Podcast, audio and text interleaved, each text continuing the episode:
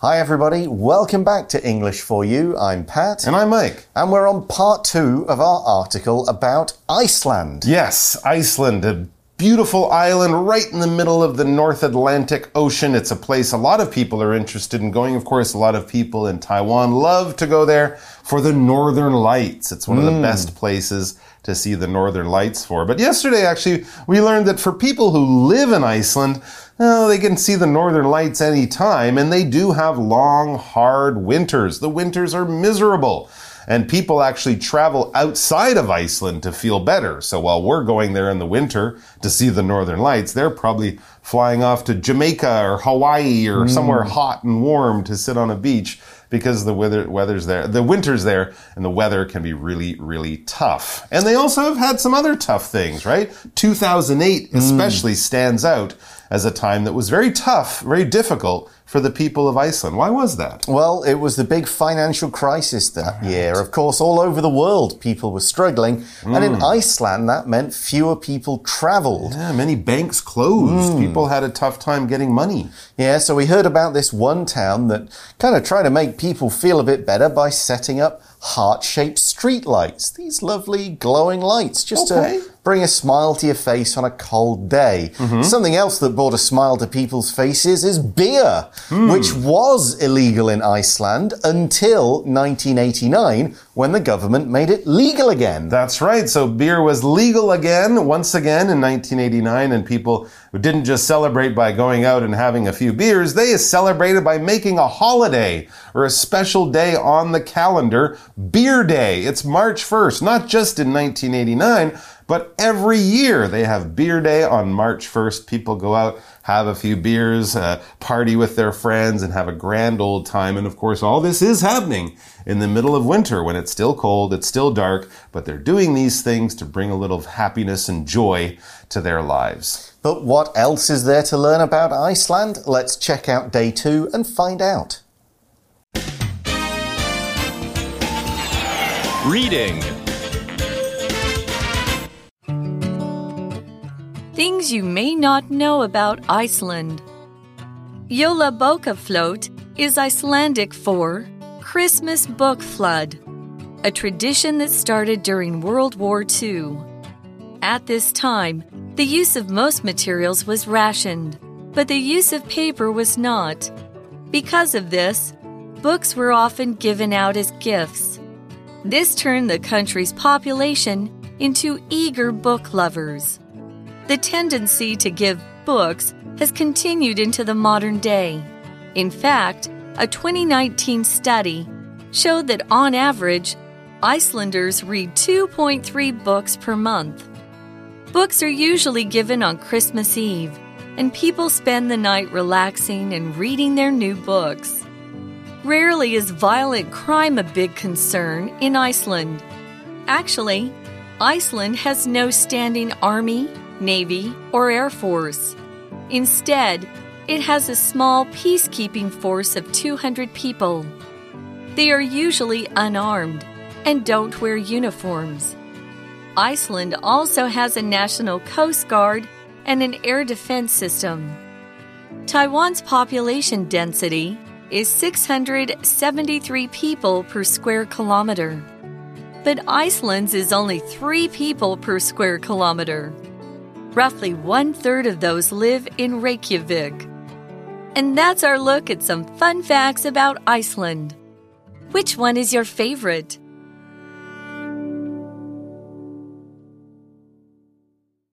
All right, so we begin our article today about Iceland with a word from Icelandic. Mm-hmm. Jólabókaflóð is a is an Iceland is Icelandic, I should say, for Christmas book flood. Jólabókaflóð. Uh, okay, I got it. Christmas book flood, a tradition that started during World War II, and I imagine people aren't swimming in giant rivers of books as they're trying to save their lives in the flood of books. Well, maybe not quite. Too many books.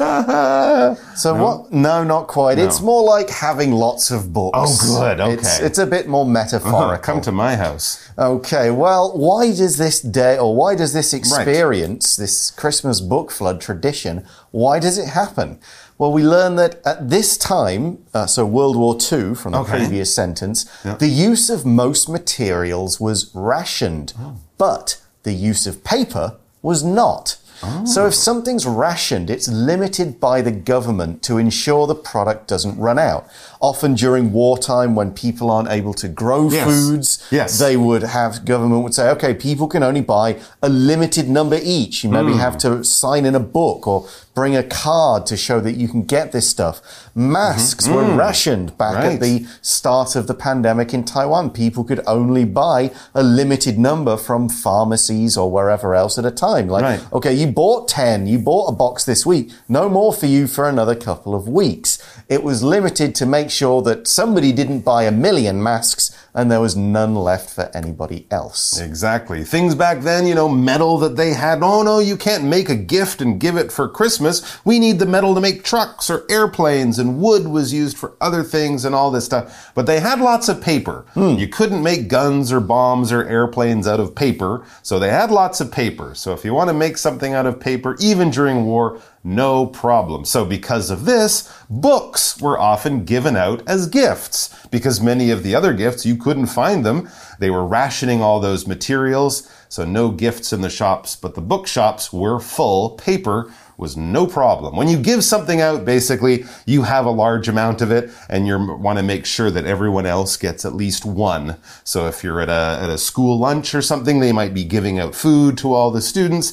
If the teacher asks you before the test to give out a paper or give out a test paper to your classmates, they'll give you a big pile and then you'll make sure each one gets a single piece of paper. You're giving something out, you're distributing it to a larger group. Okay, and maybe, uh, for all I know, the government gave out books to people. as- Possibly too, yeah, who of- knows? Yeah, and but what we do know is this: this act of books being given out Mm-hmm. turned the country's population into eager book lovers. Oh. So they were eager. If you're eager, you're keen about something. You've got enthusiasm for it. You hear about it, you go, "Oh yeah, that's for me. I'm excited about that kind of thing." You might be eager about a particular sports game. Oh, I really want to watch that. You might be eager about a movie. I can't wait until it comes out. Here's another example. Are you eager to go to the big sale at the shopping mall this weekend? Oh boy, and I'm so excited. I can't even sleep. I'm so excited. Yes, I'm eager. Mm-hmm. Because I'm a sales lover. I'm a shopping lover. Hmm. That's not quite an expression, but it's basically giving you the idea that I really like something. If you're a book lover, you really like books, not just books, but you like reading books, collecting books, buying books. You love to go to a bookstore. Maybe you listen to podcasts about the new books that are coming out. You're really enthusiastic, really excited. You have a passion for something. Music lovers love music, movie lovers love movies, sports lovers love all kinds of different sports. It's something they have a passion for and enthusiasm for. For example, music lovers will definitely want to check out the Jazz Festival next month. Sure, lots of jazz music. I love music. This is going to be great. Okay, so this started, of course, at the end of around World War II. So Okay. we're talking sort of 60, 70 Yeah, years ago yeah, at this yeah. point. But we see in the article that the tendency to give books Hmm. has continued into the modern day. So people in Iceland have a tendency to give books as gifts. A tendency, it's a habit. It's something that is a trend. You do it more often than not. Maybe it's your first thought. It's someone's birthday. Oh, I'll get them a book. That's the thing I would normally do. That's my first idea because that's my habit. That's my tendency.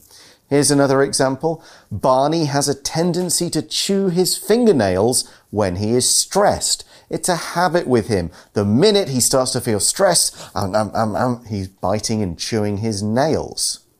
So, reading in Iceland is still a pretty popular thing to do. It is, and we have some numbers to show you that. It says, in fact, to give you even more precise and interesting information on this idea, in fact, a 2019 study showed that on average, Icelanders read 2.3 books per month. Mm-hmm. So that's the national average. That means that if you take all the number of people in the country and add all, all those numbers and then divide it by the numbers that you added up, you'll get 2.3 books per month. Some people, of course, might read six or even 10 books a month. There might be that one guy who reads zero books a mm. month because he's too busy on TikTok or something. But on average, this is what people in Iceland read. I'd say that's a pretty high average. I would say so. I think I would struggle to read 2.3 books in a month. Okay, you're a busy guy. Yeah, yeah. I think you manage that quite I- easily. Yeah, I can read four or five you know, Yeah. if I'm really, you know, working at So, it. But therefore, our average is mm-hmm. going to be about, you know, two and a bit. Two and a half, yeah. one from me, four or five from you. Right. So it's used to kind of this middle number that's Mm-hmm. generally accurate for most people. And of course, there will be people way outside that on the high side, way outside that on the low side. But yeah, to give you the middle number, and we use these numbers especially to give you a basic idea of something. If we're kind of looking at the world from space, this is the kind of number that we would have. You can't actually count the people, but an average gives you a really good idea. And I don't know, I would say in, in Canada, North America, it would probably be less than one. I think the, the averages would be much lower than 2.3. I might have to look that up. Yeah. But what do we learn about this book flood? Because this is a Christmas thing. Mm-hmm. We see in the article books are usually given on Christmas Eve. So they don't wait until Christmas Day and the traditional present opening. It's a Christmas Eve thing.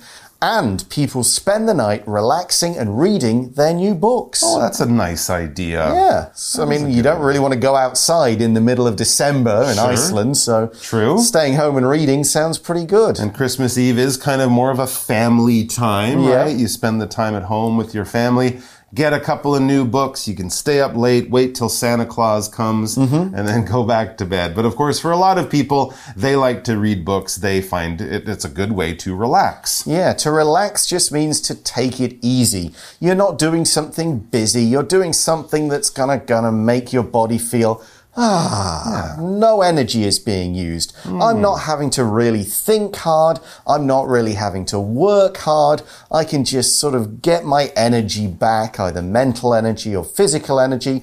Some people do this by going to the beach. Sure. Some people will do it by walking around. It'll yeah, just sure. relax them and Doing yoga. yeah, sit back and have a cup of hot chocolate or something like nice that. too. So here's one example. When I get home, I like to relax by playing smartphone games or reading comics. Hmm. It's quite a few of you guys, I think. Yeah, probably. And rarely, it says, is violent crime a big concern in Iceland. Okay, we've kind of switched New topic, topics here, yeah. moved on from how uh, Icelandic people love books. Icelandic people don't worry about violent crime very much. So that's a wonderful thing. It's not a big concern. A concern would be a worry, something that's on your mind, something you have to be careful of, or something like that. Uh, but this is rarely a big concern. And if here we're talking about violent crime, that's basically crime where people get hurt. Now, someone might steal your bicycle in Iceland, but they're not going to hit you on the head, steal your bicycle, and take your money out of your wallet while kicking you or something like that. That would be violent crime, murder, people fighting, you know, crime where people get attacked and hurt. That kind of thing rarely happens in Iceland, like in Taiwan, really. Hmm. So that in that sentence, we used an inverted sentence pattern.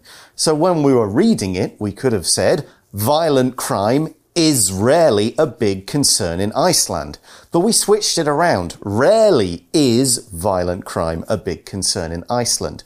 By putting that negative word the, about frequency at the front, we draw attention to it and we give it emphasis. So people are more likely to notice, okay, violent crime's not a problem. But by putting it this way, rarely is violent crime a problem. We're emphasizing just how rare it is. Here's another example of how we can do this. Never have I seen such a strange movie in my life. I had no idea what was going on. And we're saying rarely is violent crime a problem. It doesn't happen often. That's right. So there is crime there. It's not a perfect country where nothing bad happens. But yes, violent crime, where people get attacked, where people get murdered, where people fight each other and other people end up in hospital. That type of crime, that doesn't usually happen. For example, neither country wants to use violent measures, so they're exploring peaceful solutions. When we use violent, we can also use it just to talk about powerful physical force something like that, like a violent attack by a lion mm. or something. The lion isn't trying to kill you or doesn't, you know, hate you or anything, but it's going to use its teeth and its claws. People will get cut and hurt. They'll end up in the hospital. A lot of force, energy, and damage will be done by the crime, by the storm, by the by the, the powerful animal, whatever it is. Mm. So we can take from this that Iceland is a fairly peaceful, uh -huh. kind of friendly place. Sure. And the article adds actually Iceland has no standing army, navy, or air force. Really? A standing army means the army is kind of there all the time. Right. It's people are on duty all the time. Right. So if you have no standing army, it doesn't mean you have no army at all. Okay. It just means that people would have to be kind of called up and say, hey, it, you, we need you now. Being in the army isn't a full time job right. for some people. It's something okay. people would maybe volunteer to do on weekends okay. instead of go, okay, we're an army right now, we're on the base, we travel abroad, we do exercises. They don't have that or a navy, which mm-hmm. is on the ocean, mm-hmm. or an air force. No airplanes. Well, at least not fighting airplanes in sort of a permanent situation. So, what do they have? What are, what are they? How are they going to protect themselves? Well, instead of having a standing army, it says instead it has a small peacekeeping force of 200 people. So there you go. There's 200 people who've probably gotten some training and mm-hmm. how to use guns or how to drive, you know, army vehicles or something. But they have regular day jobs. They work in banks. They work as school teachers. They work as nurses at the hospital, whatever. But should there be a big emergency in, in Iceland? Should Canada invade Iceland for some crazy reason. They will have some people there to protect the country, to defend the country. But this is a peacekeeping force. This is not an army that is going to go out and join the big wars in the world. This is an army that's there just to keep the people safe.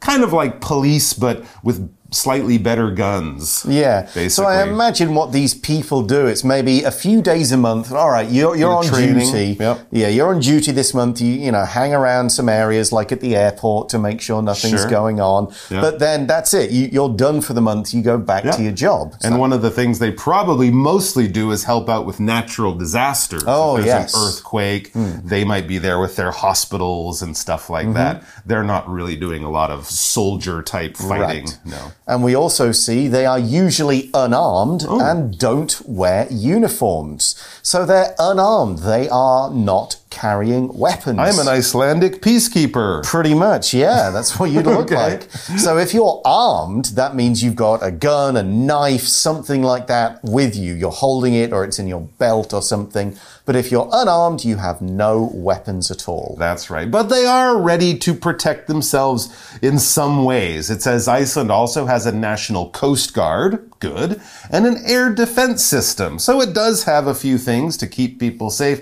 A coast guard makes sure that people who get in trouble in the ocean can get rescued if, you know, a boat sinks or people fall off a boat. They can send out some other people to help them. And an air defense system, which basically probably means radars. They can see airplanes in the area because, of course, Iceland is in the middle of a big traffic zone between North America and Europe, so they have to know what's going on around the country. They have to be able to help people in trouble in the in the water around the island, but this is sort of for defense, nothing about attacking other countries or starting wars or anything like that.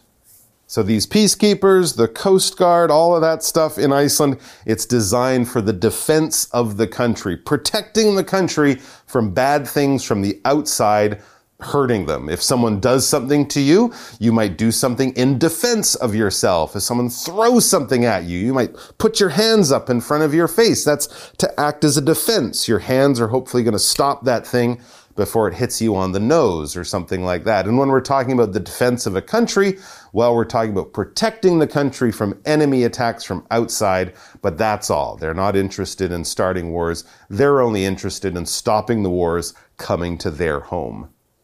And this is good. Having no army, having a small defense system. This is good because really, Iceland, I was going to say, doesn't really have the people to have a big army, does mm, it? No, we're moving really. away from the facts about the army onto facts about how many people there yeah, are. Not many. In this country.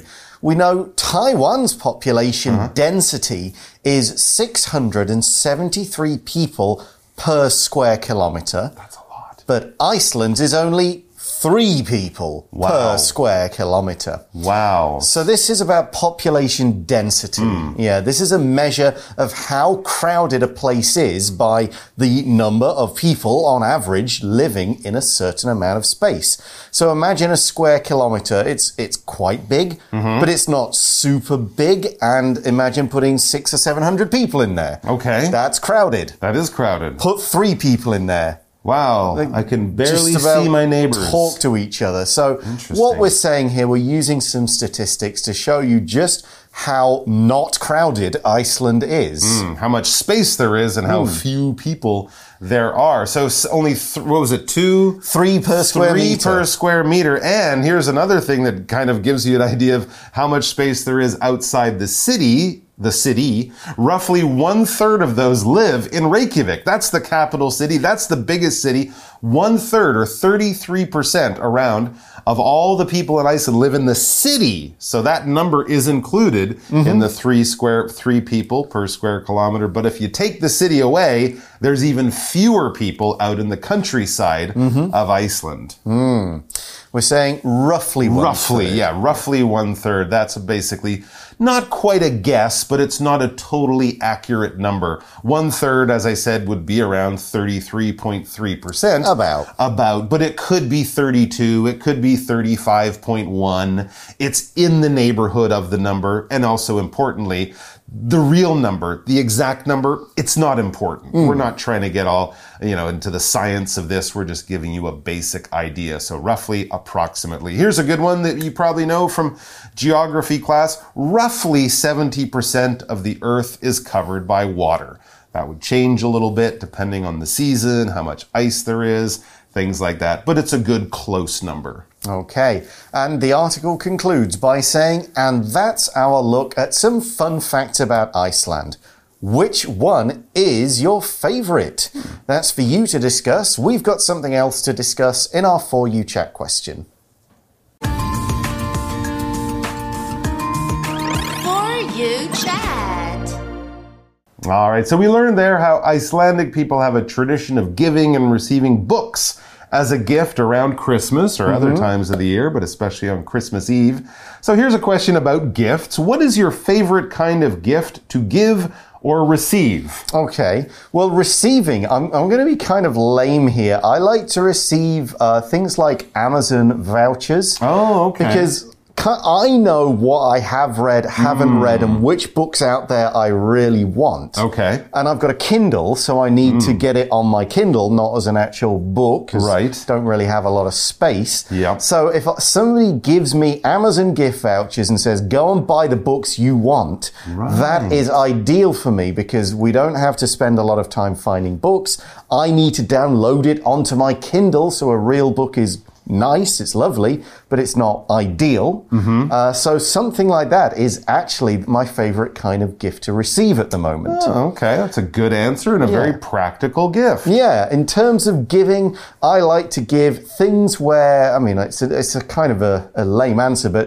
something mm -hmm. where I've actually thought, what would this person like? Okay. But if it's my brothers, I'd like to give them a gift that both they'd enjoy and also insults them at the same time. I see, that would be a good joke that, for that's you. A, that's a brother's thing. And hopefully a decent gift for them, but what do you thing. like getting? Um, anything that someone I, I don't really know. I, I, think I have some of the same problems with you. I read a lot. People don't know what to buy me, but really anything that just shows a person you know gave a little bit of thought. Mm. I'm also I'm often really impressed with my friends how they find things that I never would have thought of, and they went out and found something. I just love that kind of thing. So yeah. anything given with you know with a good a good heart and uh, with some caring and and that kind of thing, that's fine for me. Okay, well that's all the time we have for today. Thanks for watching. For English for You, I'm Pat. I'm Mike. Talk to you again soon. Bye. Take care. Vocabulary Review eager. After several months of working without stopping, I am eager for a vacation. Lover. Vicky is a real cat lover. She spends a lot of time at cat cafes. Tendency. Jim has a tendency to bite his fingers when he starts to feel nervous. Relax. Patricia lay down on the sofa to relax after a hard day at work. Violent. The boys' argument became violent when Tommy punched Gary in the face. Roughly. I think roughly 20 people are coming on the class trip, but I'll check the exact number later. 智慧小补帖。 Ration. Peacekeeping. Unarmed. Defense. Population density.